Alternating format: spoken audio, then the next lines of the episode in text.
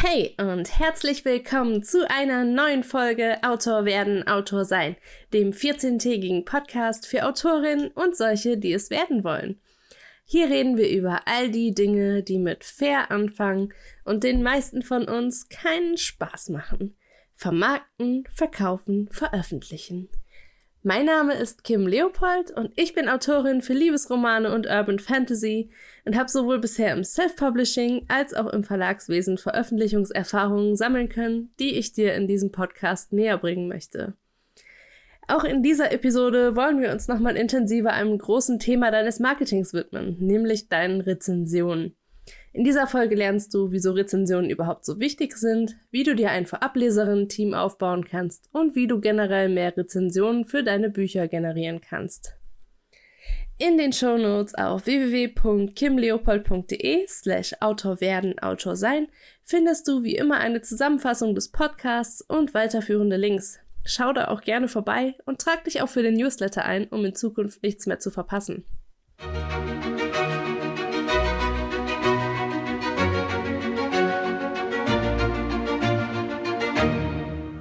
Wir träumen doch alle davon.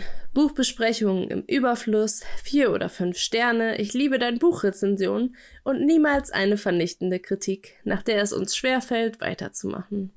Ja, I feel you. Rezensionen bzw. Produktbewertungen sind gemein und doch sind sie nahezu in jeder Branche unerlässlich, um Verkäufe zu generieren. Das liegt daran, dass wir lieber auf die Empfehlungen anderer Menschen hören, als einer Produktbeschreibung blindlings zu vertrauen. Dementsprechend ist es gut, möglichst viele Rezensionen für dein Buch zu generieren und noch besser ist es, wenn diese nicht alle nur aus fünf Sternen bestehen. Ich weiß nicht, wie es dir geht, aber wenn ich online auf der Suche nach neuem Lesestoff bin, achte ich auf ein paar verschiedene Faktoren. Der erste, passen Cover, Titel und Trope zu meiner aktuellen Lesestimmung? Ein Trope ist sozusagen der Grundplot einer Geschichte, also sowas wie beste Freunde verlieben sich ineinander oder ein Auserwählter muss die Welt retten. Wenn das Buch den ersten Check dann bestanden hat, achte ich meist als nächstes auf die Anzahl der Rezensionen. Hat es unter 10, ignoriere ich das Buch meistens, egal wie der Durchschnitt ist. Das liegt daran, dass ich im Hinterkopf habe, dass die ersten Rezensionen zu einem Buch oft aus dem Freundes- oder entfernten Bekanntenkreis sein können und damit nicht wirklich aussagekräftig sind. Je mehr Rezensionen ein Buch hat, umso glaubhafter wirken diese auf mich. Erst dann achte ich auf den Sternendurchschnitt. Alle Bücher unter einem Durchschnitt von vier fallen bei mir raus. Somit schließe ich schon mal einen großen Teil der Bücher aus, die mir sowieso nicht gefallen würden. In einem letzten Schritt schaue ich mir dann meist die schlechten Rezensionen an, um zu sehen, ob die Kritikpunkte etwas sind, was mir beim Lesen aufstoßen könnte. Wenn ja, lasse ich es. Wenn nein, lese ich das Buch. Gute Rezensionen lese ich, wenn überhaupt erst dann, wenn ich das Buch bereits gelesen habe. Alternativ zu dieser Route höre ich auf die Empfehlungen von Freundinnen, Bloggerinnen, denen ich vertraue und stöbere manchmal im Buchladen und lasse mir auch dort etwas empfehlen. Und ganz manchmal lasse ich mich auch von Verlagsvorschauen verleiten und bestelle etwas vor, ohne zu wissen, was mich erwartet, was meistens keine ganz so gute Idee für mich ist. Du musst aber wissen, ich bin eine wahnsinnig anspruchsvolle Leserin. Das führt auch oft dazu, dass ich selbst Bücher, die durchschnittlich mit viereinhalb Sternen bewertet sind und von anderen echt geliebt werden, oft abbreche, wenn sie mich nach 10 bis 15 Prozent einfach nicht packen können. Früher war ich da ein bisschen anders, aber heute ist mir meine Lesezeit dafür zu kostbar. Was ich damit sagen möchte ist, ich bin, was die Suche nach neuen Büchern angeht, wahrscheinlich anders als der Durchschnitt und die Kriterien, die dein Buch erfüllen sollte, dürften vermutlich ein bisschen niedriger angesetzt sein.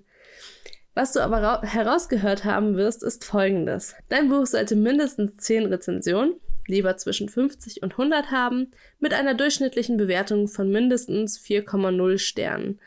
Außerdem sind auch Rezensionen mit 3 oder 4 Sternen kein K.O.-Kriterium.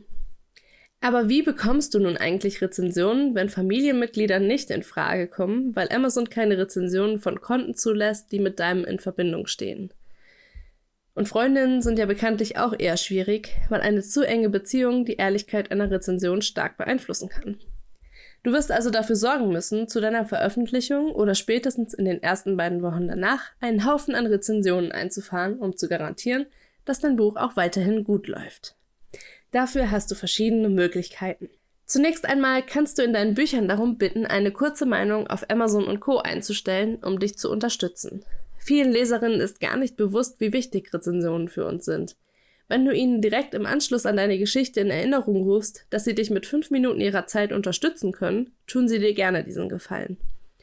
Wenn du es ihnen ganz leicht machen möchtest, kannst du sogar ein oder zwei Vorlagen bereitstellen, in die sie einfach ein paar passende Adjektive einsetzen können, wenn sie selbst keine Ahnung haben, was sie schreiben sollen.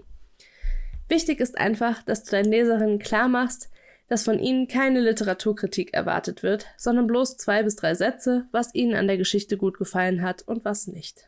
Außerdem kannst du für dein Buch Leserunden auf verschiedenen Portalen wie Lovely Books oder Vorab lesen oder in deinen sozialen Netzwerken veranstalten.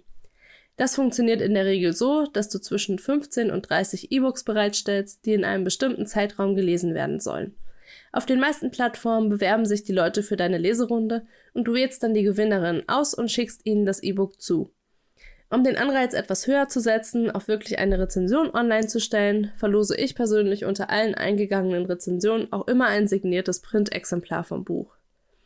Eine Leserunde in einem sozialen Netzwerk habe ich noch nicht veranstaltet, aber da würde ich es ähnlich handhaben. Vielleicht mit einer kleineren Anzahl an E-Books und dann in einem Gruppenchat besprechen.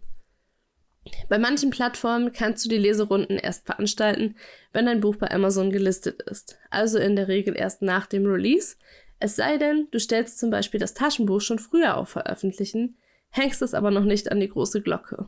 Es wäre auf jeden Fall sehr zu empfehlen, mit dem Sammeln von Rezensionen so früh wie möglich zu starten. Ich habe dir auch ein paar von den Plattformen für Leserunden in den Shownotes verlinkt. Eine meiner liebsten Möglichkeiten, Rezensionen bereits zur Veröffentlichung zu generieren, ist ein eigenes Team aus Vorableserinnen, das du mit jeder Veröffentlichung erweitern kannst. Manche Autorinnen legen Wert darauf, dass Vorableserinnen mindestens einen Instagram-Account oder eine Facebook-Seite haben, aber oft reicht es auch einfach, wenn die Leserinnen die Rezensionen bei Amazon und anderen Verkaufsportalen zeitnah hochladen. Das bringt dir in deinen Verkaufszahlen am meisten.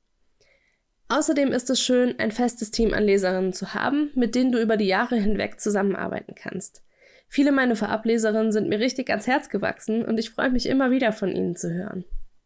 Den Kontakt habe ich zuvor immer über eine Facebook-Gruppe gehalten, aber über die ganzen Reichweite-Einschränkungen auf der Plattform war dort am Ende gar nichts mehr los, wenn ich nicht mindestens einmal die Woche gepostet hätte. Da ich das aber einfach nicht leisten kann, habe ich mich dazu entschieden, meine Vorableserinnen-Team nur noch per Mail zu kontaktieren. Die Bewerbung funktioniert jederzeit über ein einfaches Google-Formular über meine Website. Auch das verlinke ich dir als Beispiel einfach mal in den Show Notes. Vor jeder Veröffentlichung weise ich nochmal extra auf mein Vorableserinnen-Team hin und hoffe, dass so neue Leute dazukommen. Alternativ kannst du für jedes Buch einen eigenen Aufruf starten und Rezensionsexemplare an alle Bewerber herausgeben. Aber ich würde dir persönlich wirklich ans Herz legen, ein Team aus Vorableserinnen aufzubauen, das dich auf lange Sicht unterstützen wird. Grundsätzlich tendiere ich dazu, viele E-Books frei herauszugeben, solange die Leute zuverlässig Rezensionen auf Amazon posten. Taschenbücher gebe ich zur Rezension dafür gar nicht raus, weil die Kosten mir da einfach zu hoch sind. Eine Ausnahme würde ich für eine groß angelegte Marketingkampagne machen, bei der aber nicht die Rezensionen im Vordergrund stehen, sondern tatsächlich Bilder mit dem Buch in den sozialen Netzwerken wie Instagram oder YouTube. Dann würde ich aber auch ganz klar nur Bloggerinnen auswählen, die eine entsprechende Reichweite haben. Ja, und selbst bei Bestseller-Autorinnen tritt ab und an der Super-GAU ein, eine Ein-Sterne-Rezension. Vielleicht sogar so geschrieben, dass du dich fragst, ob diejenige das Buch überhaupt gelesen hat oder dir bloß eins auswischen will. Das tut weh, ich weiß. Aber, und das finde ich hier nochmal sehr wichtig zu betonen, du solltest die Füße stillhalten. Natürlich kannst du dich darüber ärgern, traurig oder frustriert sein, das Schreiben hinschmeißen wollen oder oder oder.